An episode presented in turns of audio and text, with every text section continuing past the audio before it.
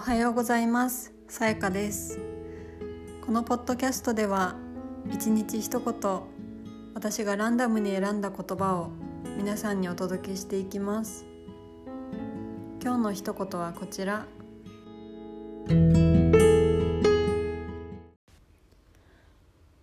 運命とはあなたがいつもやり遂げたいと思ってきたこと。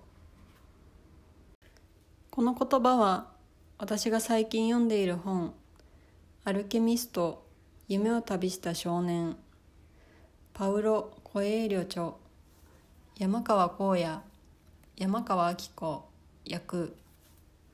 角川文庫から出ている本からの文を要約したものです。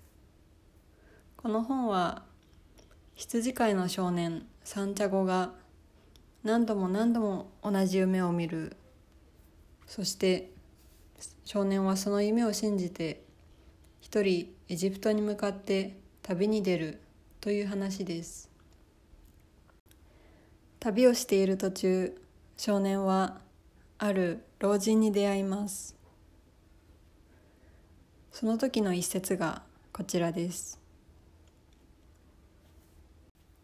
少年は人の運命がどういうものかわからなかった。老人お前がいつもやり遂げたいと思ってきたことだよ。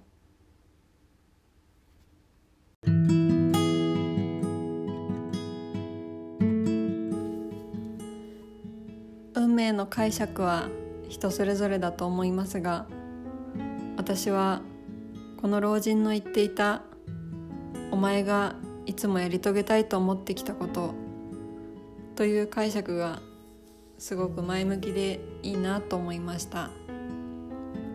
皆さんにとって運命とはどんなものですか？それが皆さんの背中を後押ししてくれるものであることを願っています。それでは今日も良い一日を